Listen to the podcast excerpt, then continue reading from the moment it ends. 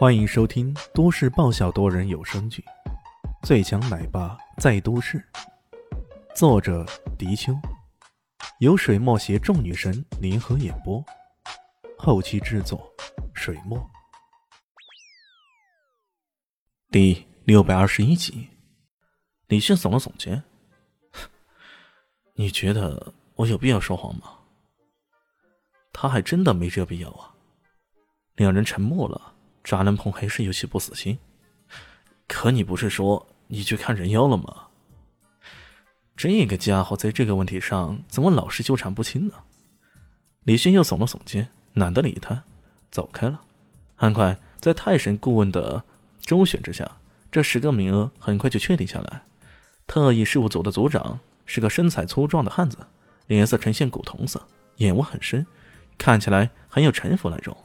听到泰神的介绍后，走过来逐一跟他们三人握了握手，简单的说了句：“欢迎。”李迅握住对方的手时，感受到有些异样，不过具体是哪方面的异样，一时半刻他真的说不出来。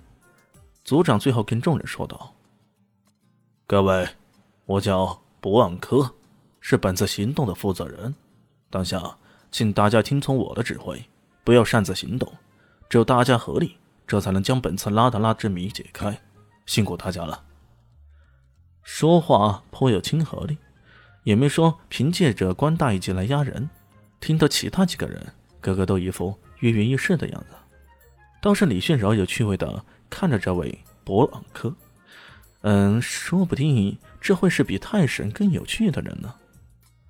众人出发，李迅一边进行中，一边问张仁鹏：“你师傅当初失踪的时候？”还没有露出一个空洞吧？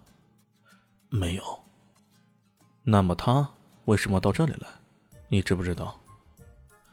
这是他们当初无意中忽略的问题啊，可不是吗？现在一个空洞，大家都怀疑里面有宝，所以才纷纷前来。可此前呢？为什么这个叫巨象的家伙会跑到这里来？抓伦鹏想了想，是否想提升本门的武功修为？去心扉相寺问过了法力僧。是他们指点他找到这里来的。又是心扉相似的法力僧，看来这个寺庙还真的够深入人心的。李炫不说话了。他们深入空洞之中，发现这个空洞其实是一个往地下延伸的通道。这条通道时而狭隘，仅容一人通过；时而宽阔，可让两三人并排而行。走着走着，眼前。便有种让人豁然开朗的感觉。又走了一段路，突然听到前面传来了各种奇怪的声音，仿佛有人在大声呻吟，有人在高声呼叫，有人在呼哧呼哧的，仿佛跑了个马拉松。各种声音从洞中悠悠传来，那种感觉，尤其是在这种黑暗的甬道中，显得格外的恐怖。到底发生什么事了呢？众人没有作声，继续往前走。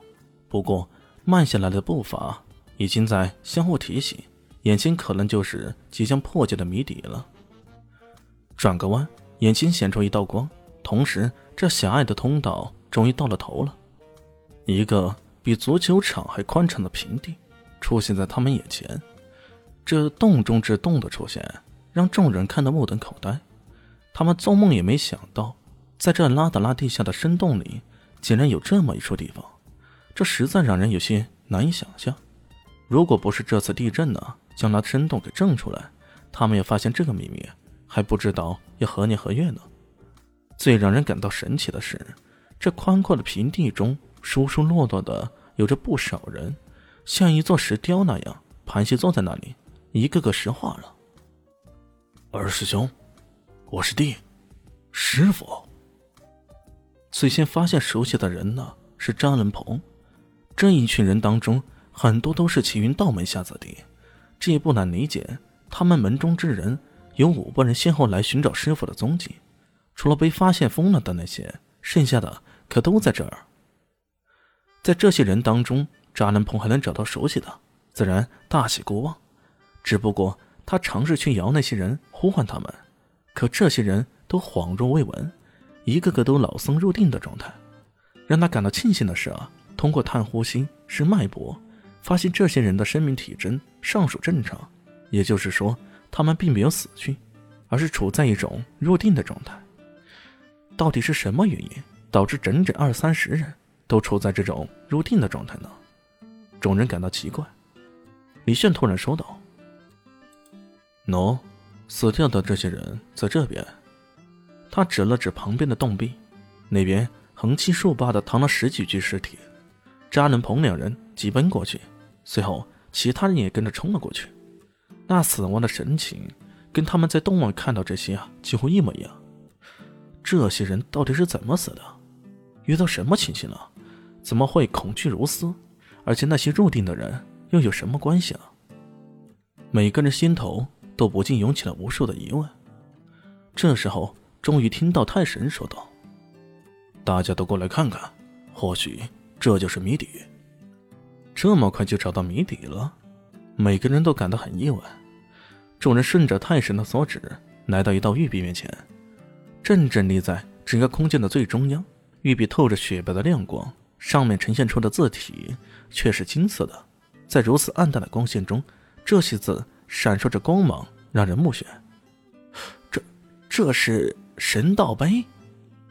神道碑，那是什么东西啊？众人哗然，但知道这碑的显然不在少数，甚至有的人还是激动起来。李炫看了看。